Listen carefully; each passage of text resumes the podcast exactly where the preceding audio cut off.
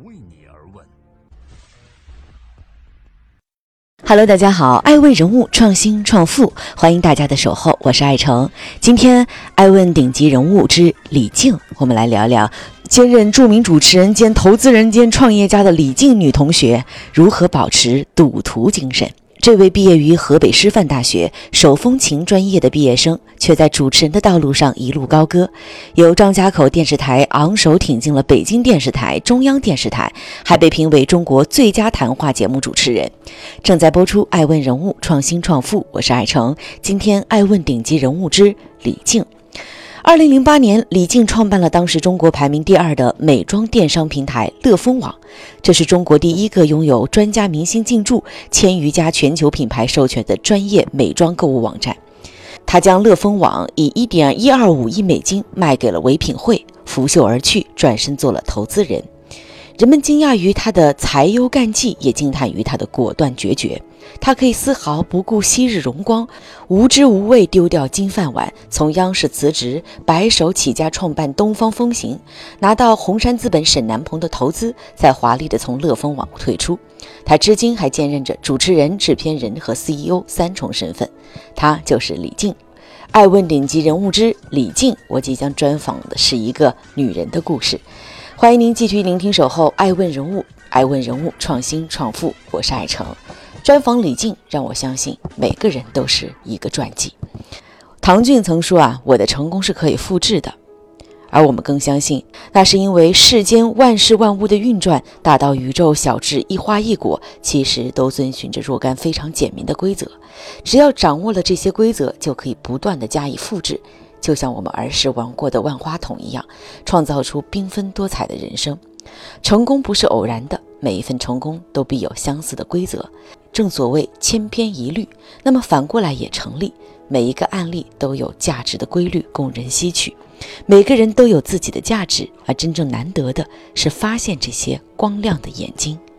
大家熟悉您还是主持人、传媒人？您觉得这么多年的这个主持生涯，什么样的人是好主持人？有的时候这事儿挺挺有意思的，大家到底要什么？你你，大家要的可能不是你去教育他，真的给他什么，是跟他沟通。对，就是听的人他到底要什么？我们想无限制的去接近他。你有什么样的一些感悟和体会？我们最重要的是，我要给大家什么？我觉得是一种见识。比如说，当我遇到难题，我遇到瓶颈，我想做一新的事儿，我从哪儿思考？我总结出来的一种方法论，所谓叫土鳖方法论啊，就到底怎么打不死，然后怎么去活下来。我觉得后来越做越觉得真相是什么？有的人给你讲很多的鸡汤，然后把你弄得你仰望他，然后却不知道怎么迈开第一步。但是我希望所有人跟我是平视的，甚至可以俯视我。但是我们可以一起往前走。您从主持到这个东方风行的呃传媒制作公司的创业，到做乐风网的这样的一个电商，到跟资本的结合，现在还有一个兼具投资人的身份。这一路走来，本身您这个本人的案例就是一个很好的知识服务。其实我的知识源于人，嗯，他们经常说你做了这么多知识，你对这个领域的研究从哪儿来？我说通。但是你拿到了别人的东西，你会思考，转化成自己的。所以我觉得这本身就是。对我来讲，这种不断的成长，比如说我就会交这个圈子的朋友，然后请他们喝咖啡，关注他的一切，然后不断的从他身上去学习，是这样的。我们叫取其精华，弃其糟粕嘛。本身每一个人物他就是一本传记，跟各个行业的人去交流的时候，慢慢你就掌握了一种方法，然后去学习他们的东西。作为主持界的扛把子，又身兼商界木兰，李静却不骄不躁。在爱问对话李静的过程中，他始终将学习挂在嘴边，学习二字贯彻了他的人生指南。在取得了大大小小成就后的今天，李静的讲话中也没有丝毫说教的口吻，从不断言自己的想法就肯定是对的，也不会轻视每一个人存在的闪光的价值。欢迎您继续聆听《守候爱问人物》，我是爱成，爱问人物创新创富。今天爱问专访李静，谈谈孕妇效应。二零零六年，东方风行集团出品了中国第一档全演播室制作的大型时尚美妆节目《美丽俏佳人》。节目在安徽卫视开播，随着节目的火爆，赚取高流量，主持人李静也成了该节目最醒目的标志符号。她被推上了风口浪尖。赶在最红火的时间点，二零零八年，作为当时那个风口美妆产品的最佳代言人，李静创办了以提供亿万中国女性优质生活的首选入口为目标的乐蜂网。又在随着美丽俏佳人与自己的名气愈加低迷的二零一四年，毅然决定将自己辛苦打拼下来的乐蜂网卖掉了，在资本的舞台上实现了一场华丽而完美的退场。艾问认为李静是一个典型的机会主义教徒。但这绝非贬义词。您的这个创业路程上，哈，在资本圈作为津津乐道的，肯定是把乐蜂网卖给了当时的这个呃唯品会，这是一场非常成功的资本退出。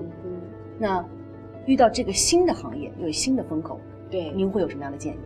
我觉得你到底选择自己做一个什么样的人，嗯，呃，都有机会，也都有可能运气。比如说你是选择做一个机会主义者，我觉得这机会主义者不是贬义词啊。我寻找这机会，我去做一个平台，但你是不是要想和自己是不是那块料？嗯，有没有这个你懂的这部分？那么另外一个就是你是不是还是要继续做这个匠人内容的匠人？我选择的是后者，因为做内容这件事儿，首先它对我来讲是愉悦的。擅长的知识付费，如果是个大的机会点，我又做我自己喜欢做的事，我根本不应该考虑去不去赚钱，因为它很有可能能够让我去得到一种新的发展。又要做匠人，我又得做平台，我又得跟资本去对接，完了我还想着这生意怎么做，是这么多复杂的矛盾的角色，你是都经历过的，对，你怎么处理？大家听到的，比如说罗振宇啊、樊登啊，又是媒体人。然后又做了平台，凯叔又做了，又跟资本对接，又融资。但是你再使劲说一说，有没有能超过十个名字？我们经常会有一种叫孕妇效应。当你怀孕的时候，你看到所有人都在怀孕。嗯。当你看到这几个人成功，你以为，但所谓媒体人转型就都应该是这样的。所以我觉得就是害人害己，因为后面是千军万马。就像大家都说，有没有看到横店那么多小演员？说谁谁能赚多少钱，所以我觉得大家不一定都要去做罗振宇、做樊登啊，做这个凯叔，他们是在一个天时地利人和的基础上才这样。我觉得一定要去想自己最擅长什么，一点一点做起。如果分享我的话呢，那我就举一个一句话就说清楚了。如果是今年我在跟朋友聊天，我说：“哎呀，我今年在做一电商吧。”你知道我周围的朋友都会笑死我，他们说李静，你以为你还可以再做电商成功吗？那个当时做乐风，把它做到中国美妆第二，就我们一帮人啊，从招兵买马，是因为那个天时天时地利地利，再加上你之前你的美丽俏佳人是最火的时候，而且用了之前你的人脉、你的人品的那种背书，OK，那就是今年我在做一点戏都没有，所以我觉得大家是不是能够很清醒的想象？有多少人在做？干嘛都要成为他们的？你有没有资本成为他们的？干嘛去坑自己呢？或者说为难自己呢？我觉得没必要，就就量力而行。这里是正在播出的《爱问人物》，我是爱成，爱问人物创新创富。今天爱问顶级人物之李静，他每天如何和那英、蒋雯丽、宋丹丹等好友 PK 学习呢？孔子曾说“学而不厌”，实际上，大多数人的一生啊，都是一个不断学习新事物的过程，才造就了我们日新月异、进步的社会。反过来也是成立的，我们的社会在不停的更新换代，这样的发展节奏鞭策着人们不断学习。但容易满足熟悉领域并止步不前的人，则会容易被淘汰。二零一六年五月十五日，付费语音平台。芬达上线，随后逻辑思维的创始人罗振宇也全力打造了得到 APP，喜马拉雅 FM 创办了知识付费节，一二三知识狂欢节，知乎上线知乎 Live 等等。二零一七年三月七日，豆瓣网推出了首款付费产品豆瓣时间。随后，腾讯的创始人马化腾表示，微信公众号正在加快上线付费订阅。在注意力和优质内容越来越成为稀缺品的今天，线上的知识付费平台站在风口，已经准备好拎着知识迎风而起了。而知识付费的风生水起，也恰恰说明了学习知识的重要性。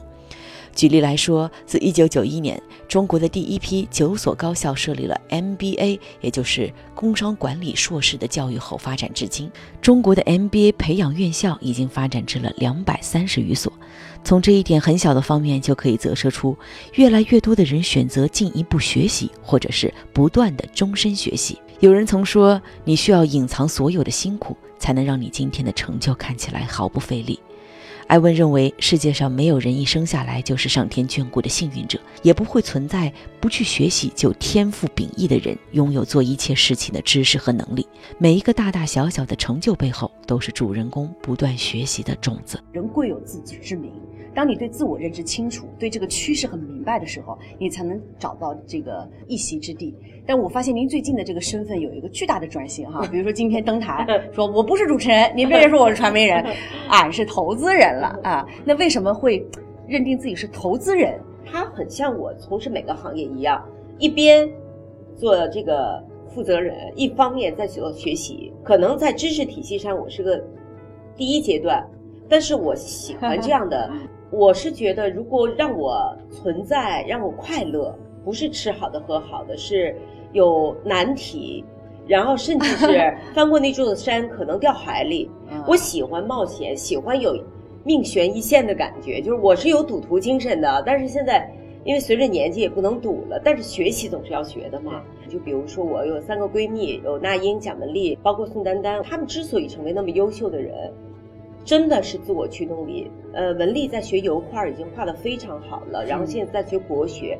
丹丹是学钢琴，现在弹得非常好。我们每天我们在 PK 学习，然后老衲是普拉提英语，然后练对话。所以我觉得我们在看知识付费领域啊，重要的是我们要把大家的这种学习的欲望，学习是反人性的，但是我们要让所有人觉得学习不是反人性的。以前我不学很多东西，就是我觉得。我讨厌考试，我为什么要去学习？我好不容易都毕业了，所以现在我觉得真正知识付费是要把所有人的那种我要变得更好这个潜意识调动出来，而不是让大家觉得在做一件反人性的事儿。我要学习学习，那我觉得就太累了。这里是正在播出的《爱问顶级人物之李静》，今天专访李静，让我们发现，有的人不喜欢冒险，更愿意停留在舒适圈，感受安全感。这种做法在规避一切无趣和风险的同时，也亲手断送了自己的全部机遇。因为幸运不可能眷顾浅尝辄止或者是蹉跎岁月的人，但学习的确是一件很枯燥的事情。很少有人能够将学习视为兴趣盎然的乐趣，尤其是当涉足全新的陌生领域之时。就像李静所说的。重要的是如何去调动学习的欲望，将为了学习作为一种精神压而去学习，固然没有积极性，甚至还会出现强烈的反作用。那么，如果是为了走向更美好的将来呢？艾问愿意和大家共勉，抓住机会，让我要变得更好成为驱动力，去冒险，去学习，然后拥抱明天的幸运。感谢您收看这一期的《艾问顶级人物之李静》。我是爱成，这里是爱问，让内容有态度，让数据有伦理，让技术有温度。爱问是我们看商业世界最真实的眼睛，记录时代人物，传播创新精神，探索创富法则。